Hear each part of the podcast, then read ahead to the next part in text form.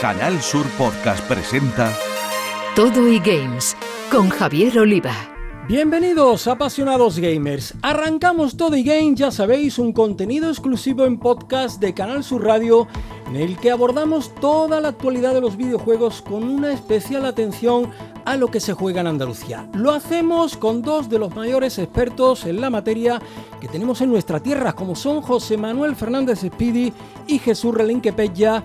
Compañeros, amigos y especialistas, un placer teneros de nuevo en Toddy Games. Y dispuestos a todo. Vamos allá. Bueno, tenemos muchas cosas que contaros, así que vamos ya con nuestro sumario.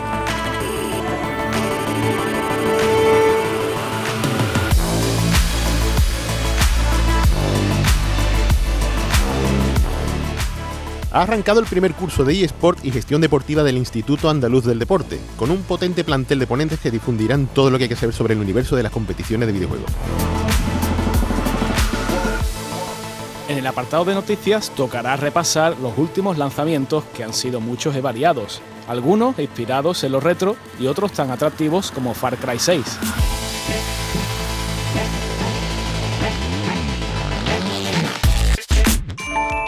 Estaremos con Carlos Rojas, responsable de la Academia de Formación How I Learned Code, en la que los videojuegos juegan un destacado papel para introducir a los más pequeños en la tecnología.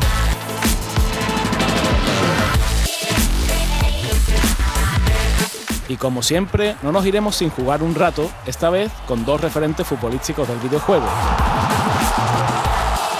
Por un lado, FIFA 22 y por otro, eFootball 2022, que no es otro que la renovación de Pro Evolution Soccer.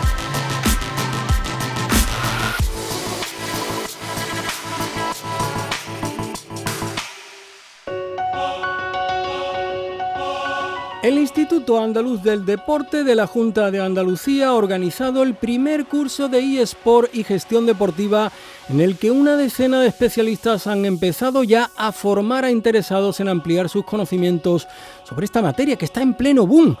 Y la coordinadora de este curso es Ana Yara Postigo, profesora de la Universidad de Málaga cuya tesis doctoral basó en el fenómeno de los eSports.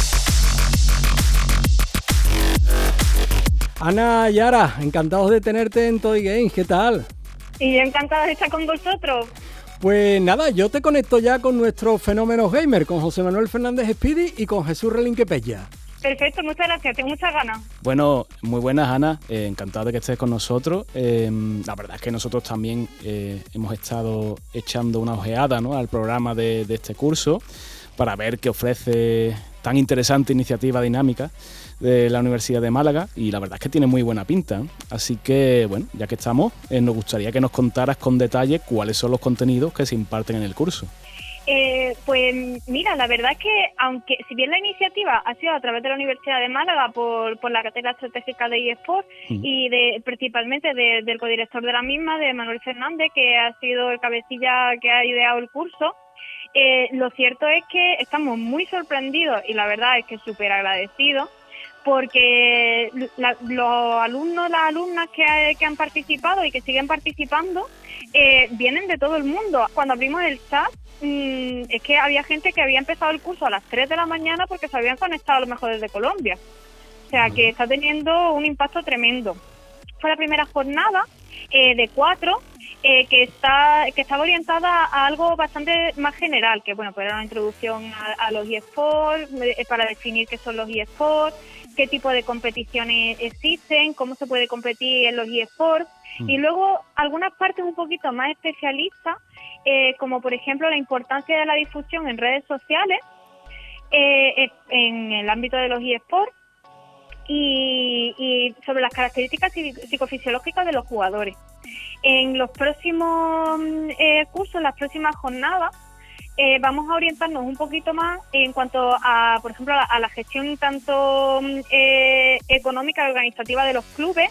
Eh, vamos a tener otra jornada sobre la organización de eventos y competiciones, que es todo lo que se mueve alrededor de las competiciones de, de eSports y luego vamos a tener una última jornada que para mí es una de las más interesantes, que es donde abrimos debate. Entonces tenemos varias mesas de debate en las cuales los participantes pues tienen la oportunidad de, encontrarse de nuevo con los ponentes y todas aquellas preguntas que se hayan quedado en el tintero exponerlas ahí y, y que entre todos podamos debatirlas.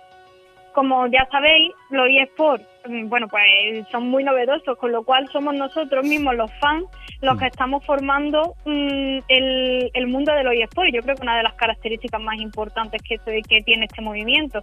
Entonces, es muy importante, creo yo, que, que las personas que, que participan en este tipo de cursos se sientan lo que son, parte de la propia definición y del propio eh, crecimiento de este movimiento, ya que con las ideas que, que, vayan teniendo en el curso nos van a ayudar a nosotros, a, los ponentes, a los expertos de, de eSport, a seguir evolucionando y a tener nuevas ideas en las que, sobre las que construir en este camino.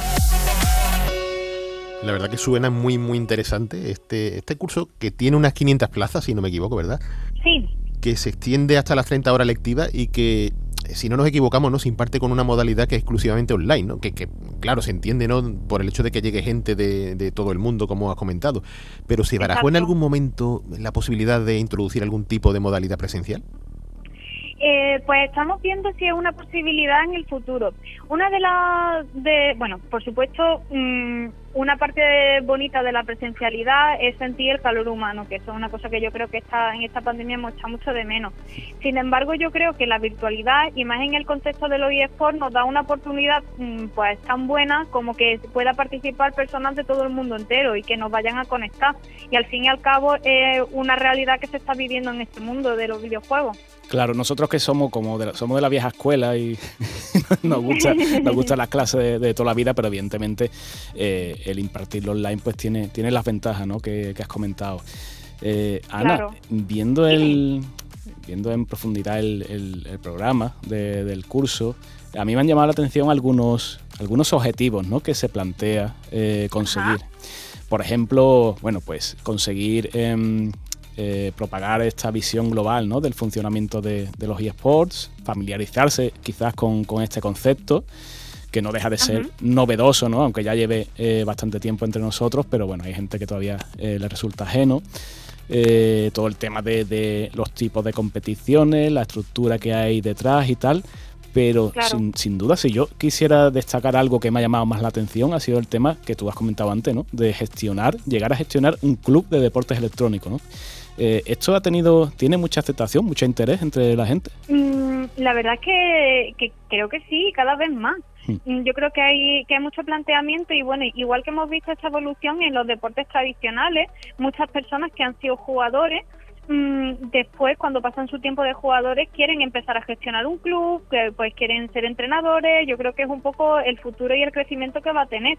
De hecho, otro de los cursos que sacamos en pasadas ediciones, eh, que se llamaba Son Deportes los eSports, intentábamos analizar, pues bueno, cuáles iban a ser mm, las diferencias y las similitudes con el crecimiento que estaban teniendo con respecto a los deportes tradicionales.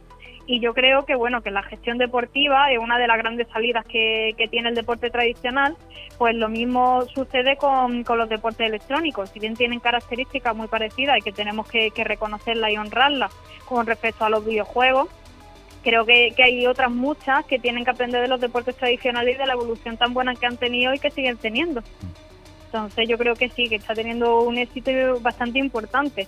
Además es que tenemos eh, en Málaga, por ejemplo, aquí la suerte de tener uno de los mejores equipos que, tiene España y, es una de las cunas que de, de los eSports dentro de, España entera. Entonces mm, creo que la parte de gestión deportiva pues llama muchísimo la atención en ese sentido. Una de las cosas que yo creo que hay que destacar es el factor humano que vemos entre el profesorado, que, encontramos nombres como Ángel Quintana, director de contenido de Vodafone Giant, Maraguado, directora de recursos humanos en Good Game Group, eh, nuestro mm. amigo Javier Ramos, CEO del Festival de Gamepolis allí en Málaga, y muchos nombres ilustres que, que, tú, Ana, coordinas. Y bueno, la pregunta, ¿cómo, ¿cómo ha sido el proceso de realizar esta selección tan estelar?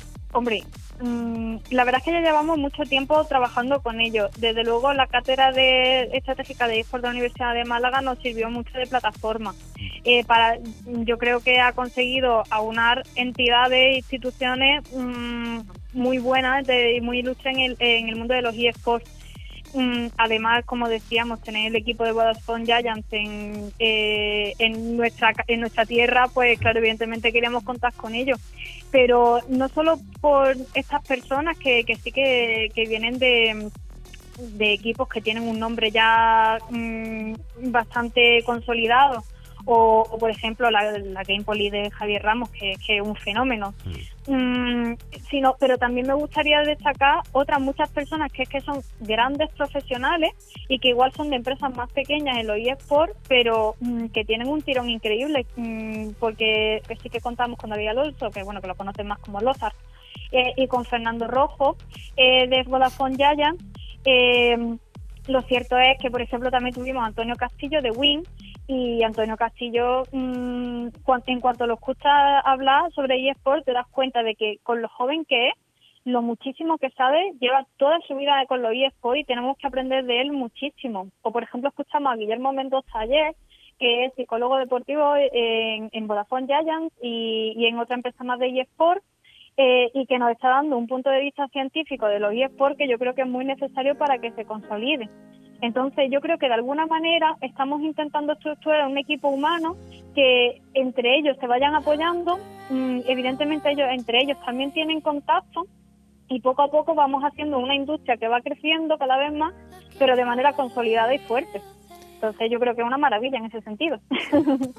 Totalmente. Y, fíjate, Ana, que ese equipo humano que, comentas, bueno, pues eh, una de las sesiones, de las múltiples sesiones lectivas que tiene planteadas, ya al final, creo, ¿no? del programa. Eh, son unas mesas redondas en las que, las que bueno, se titulan eh, Nuevos escenarios, hacia dónde vamos y, qué posibilidades hay. Así que te voy a remitir la pregunta a ti directamente. ¿Dónde crees tú que, que se dirige esta gigantesca maquinaria que son los eSports actualmente? Pues es buenísima pregunta la que me plantea y por eso yo siempre se la planteo a los participantes y a, a, los, grandes expertos que, están aquí. Yo lo que auguro es un futuro mm, enorme, eh, un futuro muy prometedor eh, y que ya estamos viendo reflejado en el presente. Estamos viendo la gran mejora que hemos tenido. Estamos viendo mm, el cambio que han, que han vivido equipos, por ejemplo, eh, equipos que son relativamente antiguos, como Vodafone Giants, que relativamente antiguo el mundo de los eSports es 13 años, el cambio y la evolución que ha dado desde sus inicios hasta ahora. Entonces, mm, yo creo que ese futuro que siempre lo pensamos muy lejano, está cada vez más cerca y estamos y tenemos en nuestras manos precisamente construir hacia dónde vamos. Lo que yo espero realmente es que cada vez eh, los eSports sean menos menos dependientes de los patrocinadores y, que la gente que eh, se enganche cada vez más a ellos y, se den cuenta de bueno de todas las ventajas que tienen y sobre todo sobre todo mm, yo que vengo bueno pues del mundo de la educación y de la lingüística eh, espero que la gente se dé cuenta del, potencial de aprendizaje que, tienen los eSports y que empiecen y que parte de ese futuro tan prometedor que tiene tenga que ver con la eliminación de prejuicios que existen alrededor de los videojuegos, de los videojugadores y de los eSports. Entonces, por mi parte, la parte que me toca, creo que vamos hacia ahí, en ese futuro. Son buenos objetivos, ¿eh? Mira, eh, en la vida de lo posible una contribuye como puede. Pues una última pregunta, Ana, y esto, esto lo decimos para estar atentos nosotros a ver si de alguna manera no, nos podemos colar. ¿Habrá segunda edición? Eh, ahí estamos ideándola y viendo a ver si podemos confirmarla con el IAD. De todas maneras, eh, nosotros sí que, intentamos publicitar, publicitar todas las cosas, que todas las formaciones que hacemos. Eh, si bien el IAD la va, la va sacando también, yo creo que en la próxima remesa, en 2022, sacaremos algún, algún cursito más. Eh, también nos gustaría empezar con esto de, ir hacia un futuro mm, prometedor de los eSports, sacar algún tipo de curso que sea más especializado. Entonces, mantener este que es más genérico y algunos que pueda ayudar a especialistas pues de cada una de las materias, ya bien sea legales, eh, de salud, mm, de psicología, de educación, etcétera. Entonces, no puedo confirmar nada, todavía estamos negociando cuándo y las fechas, pero creo que sacaremos más formaciones y espero que, bueno, que también hay muchas instituciones en Málaga eh, que están alrededor de los eSports y espero que también cada vez más a nivel andaluz y a nivel nacional y que bueno que entre todos podamos sacar alguna formación. Y si es a través del IAD pues muchísimo mejor también que estamos muy a gusto trabajando con ellos. Pues ojalá. Ana Yara Postigo, profesora en la Universidad de Málaga, experta en eSport y coordinadora de este primer curso de eSport y gestión deportiva del Instituto Andaluz del Deporte. enhorabuena ¿eh? por la iniciativa y por ese destacado cartel de ponentes. Y hoy hasta cuando quieras aquí en Todo Games. Pues muchísimas gracias. Cuando queráis podemos charlar sobre videojuegos y sobre eSports. Muy a gusto y encantada de conoceros. Igualmente, gracias Ana. Un abrazo.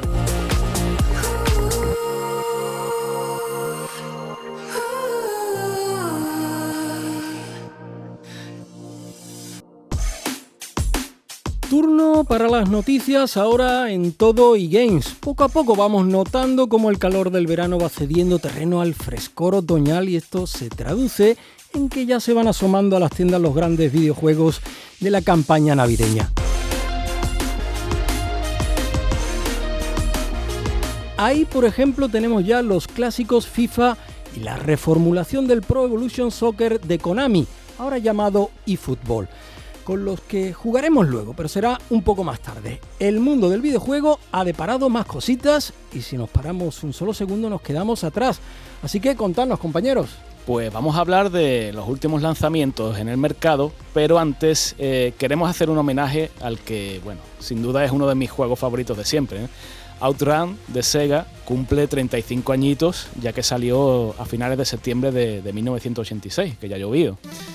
Eh, carreras arcade, ese flamante Ferrari Testa Rosa de color rojo, tiempo límite, músicas inolvidables, escenarios muy, muy coloristas y, variados que escogíamos en, una bifurcación al final de cada una de las pistas y esa sensación de velocidad que sinceramente a día de hoy yo no cambio por ningún título de nueva generación. Eh, le han dedicado un artículo muy interesante, eh, recomendable, en la revista digital Wired, eh, incluyendo una entrevista al gran Yu Suzuki, que fue el diseñador del juego.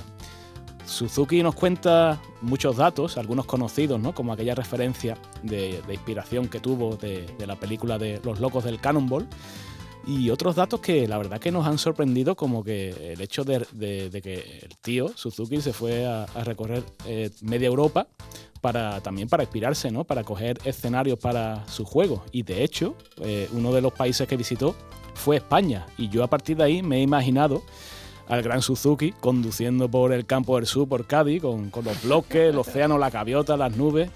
Y, me imagino la primera fase. ¿Tú te imaginas, Pidi? Tiene toda la pinta, ¿eh? Sí, sí, sí. Molaría, ¿eh? Eso suena a vacaciones. Eh. Total.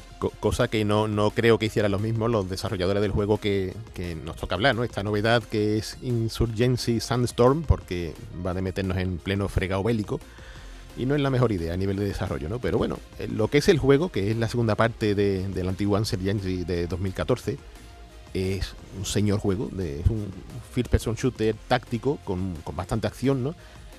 que lo que hace es, es, un equilibrio entre dar mucha profundidad al tema estratégico, pero es súper dinámico, ¿no? Tiene una acción, pues, pues muy radical, ¿no? Da una sensación de, no, no de ser un arcade, pero sí de alejarse bastante de la complejidad que puede tener, por ejemplo, eh, los últimos Ghost Recon, por ejemplo, que son un poco más exigentes en este sentido, ¿no?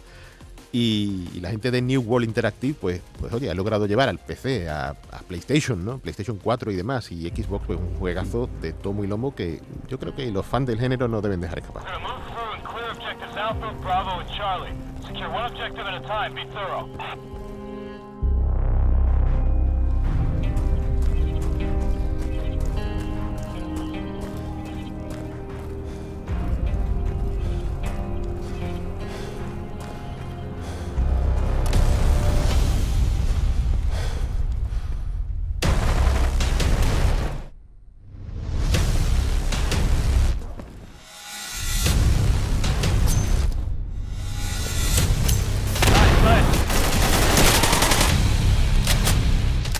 Para cambiar un poco de tercio, eh, un poco más retro, que nos llega con, dos títulos que, llegan a las plataformas de hoy desde el pasado. Por ejemplo, tenemos al Gedarius HD de Taito, ese viejo matamarcianos de, del año 97, que en su día salió en la primera PlayStation y, que ahora, bueno, pues ve la luz en Play 4 y en Nintendo Switch.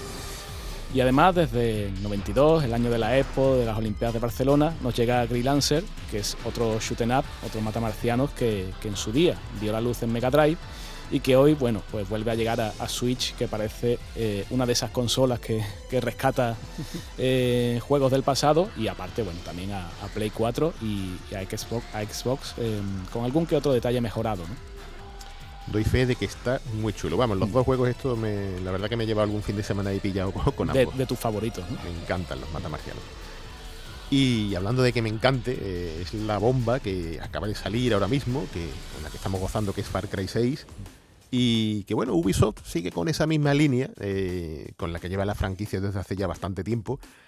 Eh, lo que pasa es que esta vez se cambia aquel entorno de la América profunda con las sectas, ¿no? Estas tan amantes de las armas y tal, de Far Cry 5, y lo lleva a un territorio que se nos antoja más exótico si cabe. Y que bueno, es nos transporta a una isla, una isla ficticia, ¿no? De Yara, eh, en el Caribe con un, dictador, ¿no? Un régimen fascista y todo lo que conlleva. Y nosotros, pues, como no puede ser de otra manera, vamos a formar parte de la rebelión y como buen Far Cry podemos liar la parda, podemos hacer lo que sea, tomarnos el camino como queramos, eh, ser estrategas en el sigilo, pegar tiros como si no fuese la vida en ello y sobre todo que estamos ante un juego que está hecho para el gozo y disfrute absoluto. Esto es una maravilla que que estoy deseando que terminar de grabar y ponerme a jugar. A mí me pasa con estos Far Cry que, bueno, que hay veces que me cuesta diferenciar unos de otros. Yo no sé si el 6, que todavía no, he podido probar, será el caso, ¿no? Pero. Bueno, el, el, 6 la gran novedad. Ya mm. para mí el 5 se distanciaba bastante del 4. Sí. Pero este es que por fin tenemos un juego que aprovecha la nueva generación, como es debido. Eso de verlo a 60 imágenes por segundo, las texturas, las cargas rápidas, eh, en PlayStation 5 concretamente cómo está adaptado al nuevo mando. Eh, yo creo que el salto hay que probarlo, hay que probarlo.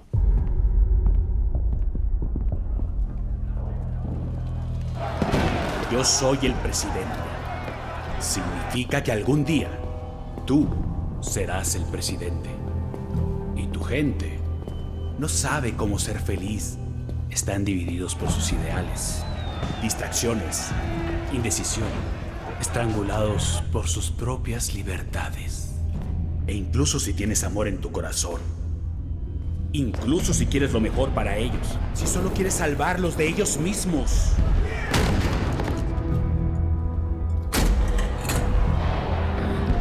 Te odiarán, Diego.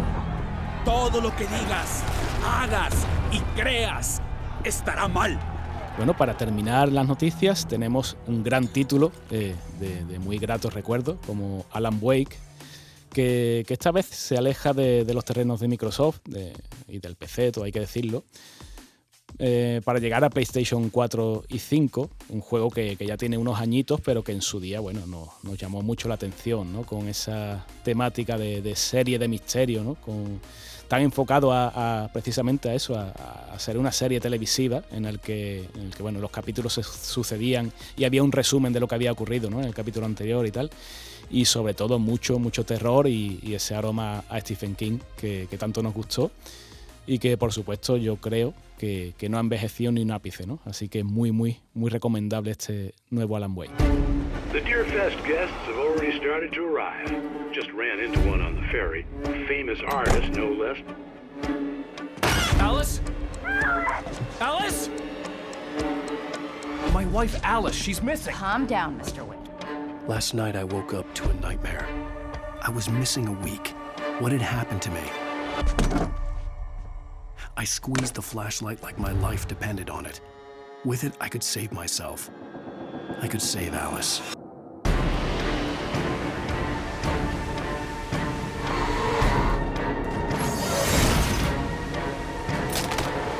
Carl Stuckey. Pleased to meet you.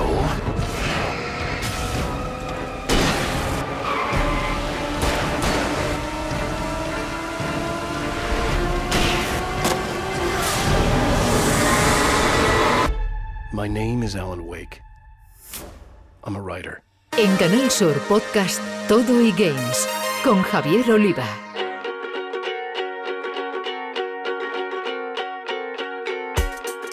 En este Todo y Game seguimos hablando de formación, ahora desde el punto de vista del uso del videojuego y de la gamificación en general para formar en disciplinas tecnológicas. Y para ello vamos a entrevistar a Carlos Rojas, responsable de How I Learn Code, una escuela sevillana de formación para que niños y niñas adquieran competencias digitales desde edades tempranas. Carlos, bienvenido a Todo eGames. ¿Qué tal? Encantado de estar aquí con vosotros. Igualmente, hombre. Yo te voy a dejar ya con Speedy Peja, que los conoces muy bien, eh, que quieren contarnos más sobre ti y sobre todo sobre lo que hacéis, ¿no? En How I Learn Code. Pues, pues a ver, de Carlos, los que lo, queremos y apreciamos, podemos decir que, aparte de un gran profesional, es un tío grande y fan, muy fan de la vieja Atari, de la Atari de la vieja escuela. Pero una cosa que, digna de admirar es la manera de imprimir la tecnología y los videojuegos al entorno educativo. Eh, concretamente, ¿no? propulsan la idea de transformar el, rol de consumidores ¿no? que, pueden tener los niños y los jóvenes de hoy día en creadores de tecnología. Eh, ¿Qué nos podrías contar de esto? Porque es fascinante. Eso, ese es nuestro objetivo. Yo cuando empecé con el eh, con las pruebas que hice en mi casa con mis niños, que fueron un poco ahí el pilotaje que hice de, de How, Code, pues cuando vi que mi niño, en lugar de jugar, em, decía, hoy voy a crear mi juego, con Scratch, ¿no? que es la herramienta que utilizamos. Ahí ya cuando dije, aquí hemos conseguido lo que, lo que queríamos, ¿no? cambiar un poco ese rol.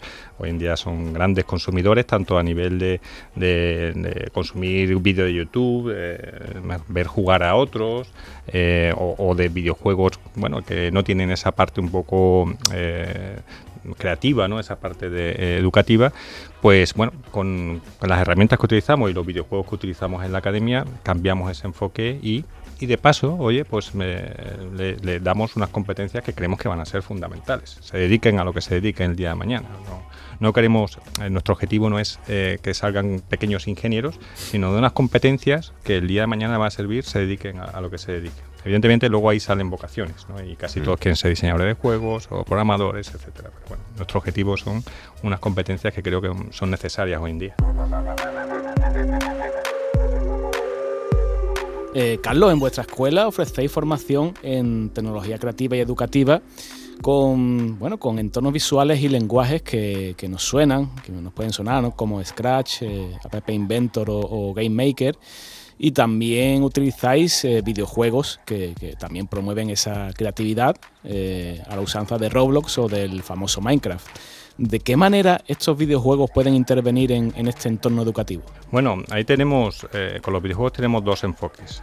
uno más transversal, por así decirlo, y ahí Minecraft de alguna forma oficialmente ya se ha convertido en una herramienta educativa patrocinada por, por Microsoft, es decir, que impulsa su introducción en los colegios con una versión diferente a la versión jugable que tenemos en las consolas y en, los ordenadores, eh, porque va orientada a, los colegios, al entorno educativo, se llama Minecraft Education Edition, y ese enfoque es un enfoque muy transversal, a través de lesson plans y a través de construcciones bien generadas por, mm, por nosotros o, bien eh, traídas del estándar de Microsoft, pues puedes trabajar desde ciencias sociales, química, matemáticas dentro del videojuego, de una forma, por supuesto, muy motivadora. Roblox, eh, por otro lado, lo utilizamos más en la parte de diseño de juegos. Es una herramienta, de hecho hay algunos diseñadores de juegos indies que la consideran una herramienta muy potente para prototipar y crear eh, pues, mecánicas, escenarios, juegos de plataformas.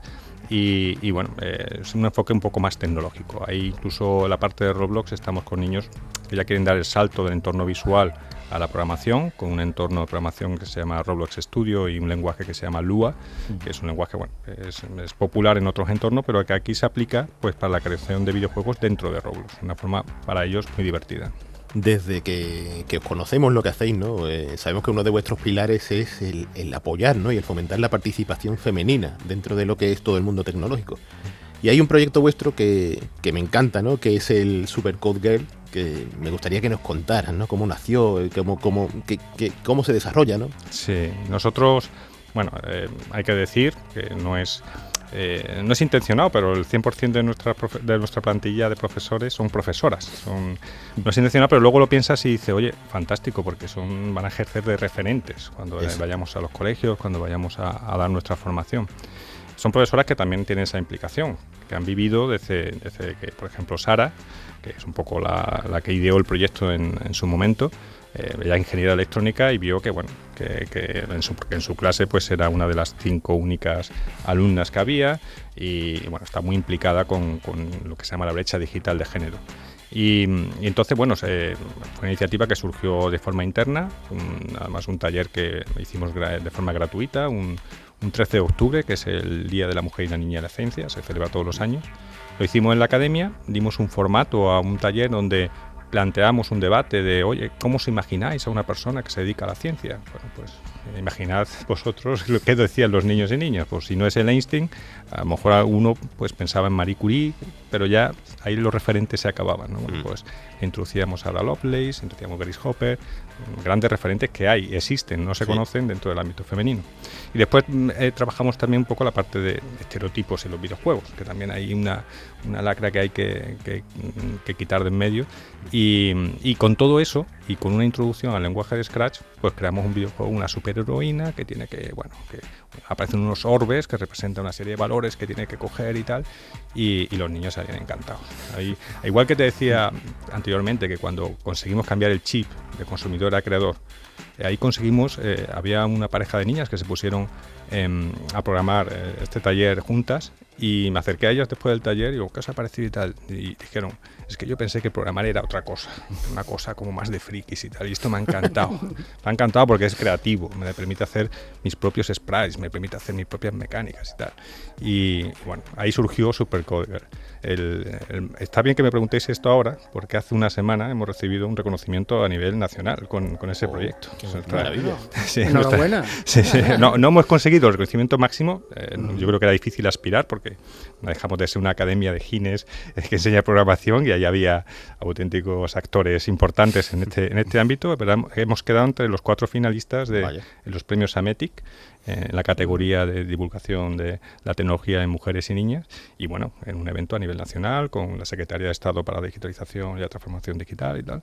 Y, bueno, muy contentos, muy orgullosos. Ahí nuestro, además, eh, mm, la persona que presentó que era, creo recordar, em, que era la persona de Mujer la Asociación Mujer Ingeniería, la que lleva el proyecto a nivel nacional, presentó el proyecto y lo, lo describió allí en, el estrado. Bueno, pues eso ya para nosotros ya era un orgullo el haber llegado hasta ahí.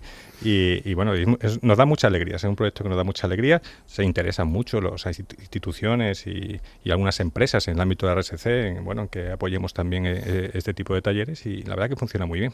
Que sabiendo lo que hacéis, y no solo, no solo lo que hacéis, sino cómo lo hacéis, esperaba menos. Muchas gracias.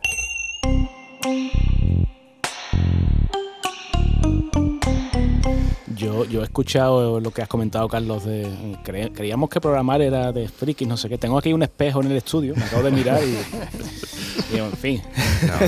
pues además está al alcance de todos. Y, además, si, veis los avances últimos que está viendo de inteligencia artificial, que prácticamente empieza a programar al dictado, yo creo que dentro de poco va a estar al alcance de cualquiera. Los programadores quedaremos un poco para, para refinar código, hacer refactoring y poco más, pero yo creo que va a estar un poco al alcance de cualquiera. Eh, oye, Carlos, también nos parece magnífico el, énfasis que, ponéis en bueno, un poco despertar conciencia en los alumnos eh, sobre las problemáticas sociales, eh, medio ambiente. ¿Cómo responde? ¿Cómo responden los, los chiquillos a estos aspectos? Eh, se implican, sobre todo la parte de medio ambiente, mm, de verdad que a veces creo que nos tienen que concienciar ellos a nosotros, o sea, a los adultos, porque tienen eso, lo traen un poco ya, quizás están rodeados de, han nacido hablando de cambio climático y tal, y, creemos que, hace falta concienciarlos, pero no, sí, yo creo que ellos están concienciándose y además yo creo que en los colegios se trabaja este tema. Eh, a través de los videojuegos, bueno, hace poco hicimos un proyecto que estaba en colaboración, vamos, era propuesta de, Microsoft y se presentaba a nivel internacional en el que bueno construían una especie de guarida de animales, eh, trabajaban con temas de, de, abejas, de crear espacios seguros para las abejas, protección del medio ambiente y, y claro, es forma parte más. Esto es como cuando juegan a Minecraft y tienen un objetivo. Bueno, pues aquí el objetivo es un, objetivo de construcción en respeto al medio ambiente y claro, a ellos les, encanta. Y, ya te digo, eh, toda la parte transversal de, transmitir valores sociológicos mm, a través del videojuego que, que, aprenden haciendo es un aprendizaje mucho más significativo. Eso se les queda para siempre, te puedo asegurar.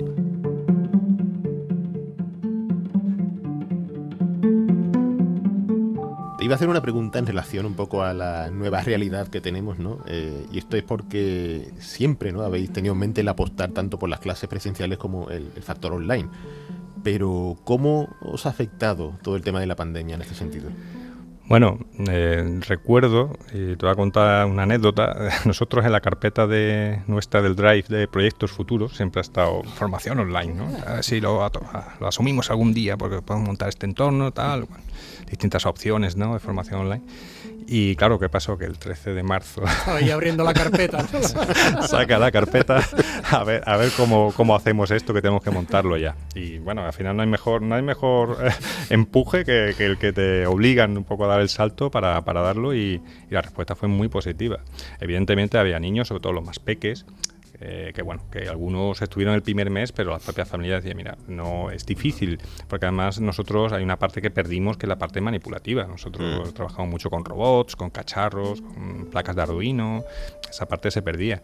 aparte de que, bueno, teníamos simuladores y tenemos eh, muchas de las formaciones pudimos trasladarlas tal cual mm. a la parte online, pero esa parte manipulativa, sobre todo los más peques, con los Lego y demás, bueno, pues al final ahí eh, se perdió, pero fue un porcentaje pequeño del, del cuerpo de, de alumnos que, bueno, que, no, que, nos ha permitido estar aquí. Es decir, porque o sea, yo en aquel momento me planteaba, bueno, vamos a ver qué pasa con, con, todo esto, porque nuestra formación está muy basada en lo presencial. Mm. La parte buena es que, bueno, online dimos el salto y ha, ha, llegado para quedarse. Y ahora sí tenemos clases en directo online con niños de toda España, incluso alguno de Latinoamérica, que, que ha llegado a través de, de búsquedas de Google, ha llegado a nuestra página web y oye, ¿te cuadra el horario? Que es un poco ahí lo que más veíamos. Y dice, sí, sí, sin problema, pues para adelante. Así que ahí estamos. Eh, bueno, Carlos, para terminar, eh, esa bola de cristal que te ha servido para la formación online un poco, eh, a ver si, si puedes sacarlo otra vez y, y, comentarnos qué le depara a How I Learned Code en el futuro. Pues estamos haciendo, vamos a embarcarnos ahora un, un proyecto eh, basado en Minecraft. Eh, vamos a hacer una apuesta todavía más radical por, por, Minecraft. Vemos también que, bueno, Minecraft sabéis que pertenece a, Microsoft y que mmm, hasta ahora ha impulsado la parte educativa, pero eh, está, estamos viendo movimientos para impulsarlo como eSports educativos.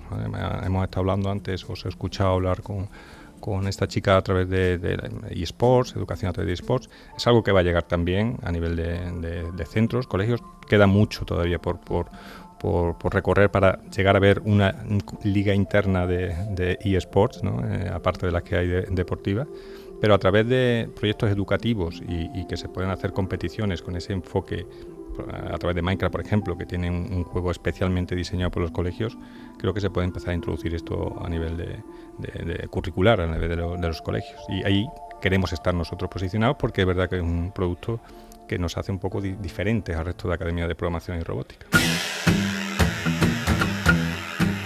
Pues qué gran trabajo, el de Carlos Rojas desde How I Learn Code de, de Sevilla.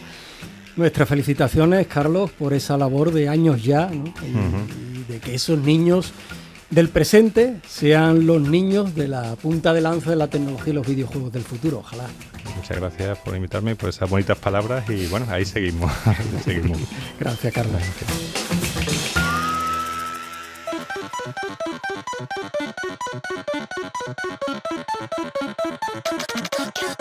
Bueno, ya sabéis, no nos vamos sin jugar, que es de lo que se trata y como ya os avanzábamos al principio, lo haremos al fútbol, ¿verdad amigos? Hoy toca fútbol, sí, y yo creo que de los momentos más esperados del año, cuando se produce esta confrontación futbolística entre los dos pesos pesados, ¿no? Esto es Barça-Madrid de, de toda la vida. Eh, y yo voy a empezar hablando de eFootball 2022, que como hemos comentado antes, bueno, pues es el sucesor espiritual de Pro Evolution, aunque el espíritu yo creo que, bueno, no, se parece demasiado, ¿no?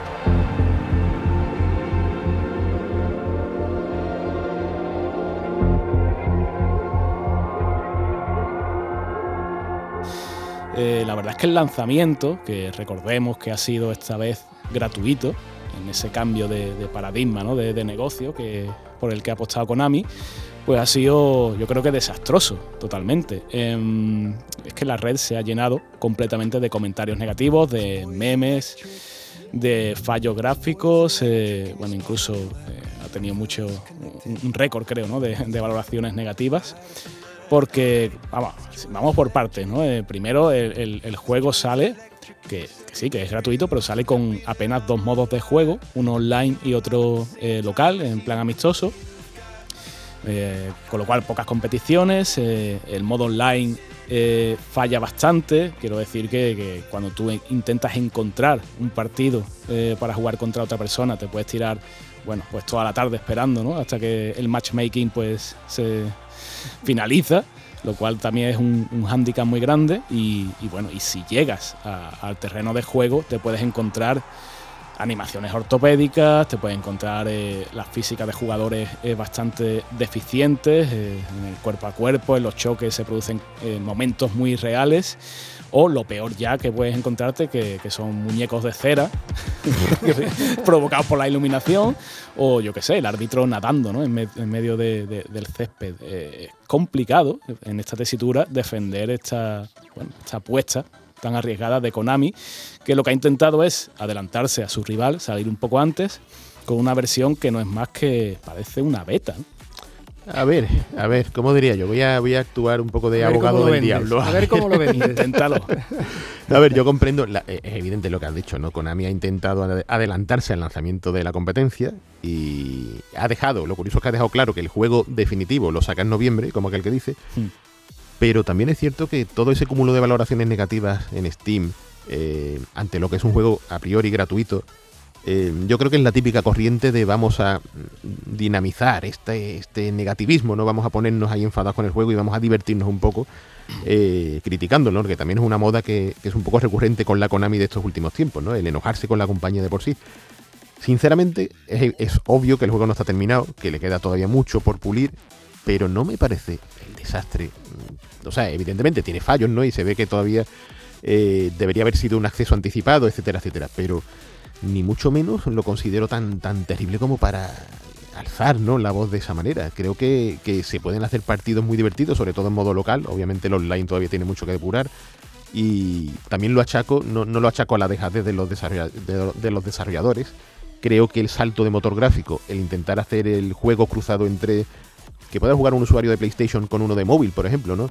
Todo eso ha conllevado que esa adaptación pues tenga al final más trabajo de lo que a priori esos dos años de desarrollo que llevan pues les costaría, ¿no? Mm. La cosa es que yo no he desinstalado el Pro Evolution del año anterior, que siempre cuando sale uno nuevo desinstalo el anterior y todavía sigue ahí, porque el del año anterior, el del año pasado es que era perfecto, era el juego de fútbol perfecto para mí. Y, y, a este, por lo menos por el momento, le voy a dar el beneficio de la duda a ver qué pasa. Bueno, y el tema, el tema también que no, he comentado, que es muy relevante, ¿no? Eh, el juego es gratuito, pero evidentemente em, admitirá una serie de, compras online en el juego y eso abre la puerta a la posibilidad de que haya un, pay to win, ¿no? Eh, bueno, pues yo pago más y tengo un equipo mejor que el tuyo y por tanto te gano. Está por ver, evidentemente, esto es especulación porque todavía tenemos que ver ese sistema, cómo lo implantan pero, pero bueno, puede ser, puede ser arriesgado también. Bueno, por mi parte va, va a pagar Pizquerri, ¿sabes? Porque yo soy de los que juegan online con el Sevilla siempre y me, me tocan todos los equipos gordos. ¿eh? da igual, y para adelante, ¿no? Esto, es, esto es lo de menos. Lo, lo, que sí ha sido un pay to win directamente es el hecho de la existencia de un FIFA 22 con las características que, que ha presentado. Y el pay to win ha sido que lo que ha hecho Konami de cara a FIFA, ¿no? Porque para, por ejemplo, encontrarnos que en Japón haya tenido una venta formidable FIFA cuando suele funcionar de manera tímida al lado de Pro Evolution, pues es un dato a destacar. Pero claro, es que Electronic Arts, siguiendo la línea de la del año pasado, pero sí ha sabido innovar, ha sabido dar pasos adelante, ha incorporado una, tecnología nueva de, animaciones, ¿no? De jugadores que reaccionan, ¿no? Con sus movimientos en relación a cómo se mueve todo el equipo y te da una sensación orgánica brutal. Y luego la dinámica de los partidos se ha ralentizado un poco con respecto al año pasado. Parece como ese toque menos arcade, más real. Se han complicado los regates, que antes era como ver jugar a los Harlem Glover Trotters, ¿no? En, baloncesto en los FIFA anteriores, ¿no? Todo el mundo haciendo virguerías y ahora están los youtubers y los competidores quejándose de que no es como antes, ¿no? Pero ahora es más fútbol, es muy agradable mm. de ver. Y, y, en fin, me parece que este año la elección, si te quieres gastar dinero, o sea, si quieres jugar de gratis, ya sabemos lo que hay, que por lo menos te ríes jugando al fútbol nuevo, pero lo de FIFA es un contendiente muy, muy a tener en cuenta. ¿eh? A mí me ha dejado con la boca abierta.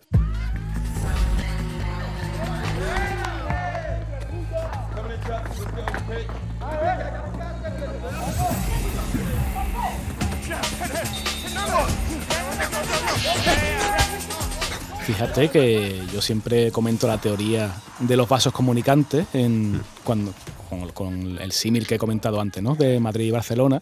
Cuando uno está muy bien, el otro suele estar bastante, bastante reventado, ¿no?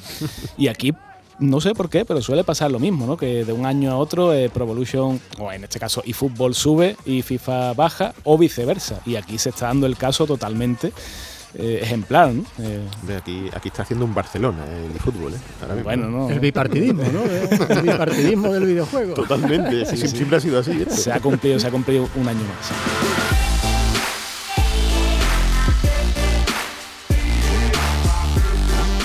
Bueno, pues es el momento final de esta nueva entrega de Todo y Games, el podcast exclusivo sobre videojuegos de Canal Sur Radio, realizado técnicamente por Antonio Pastor y Álvaro Gutiérrez, al que por cierto os pedimos que os suscribáis. Nuestros expertos José Manuel Fernández Espidi y Jesús Relinque Pella, como siempre, se despiden con un volvemos en 15 días y mientras tanto, a, seguir, jugando. En Canal Sur Podcast han escuchado todo eGames con Javier Oliva.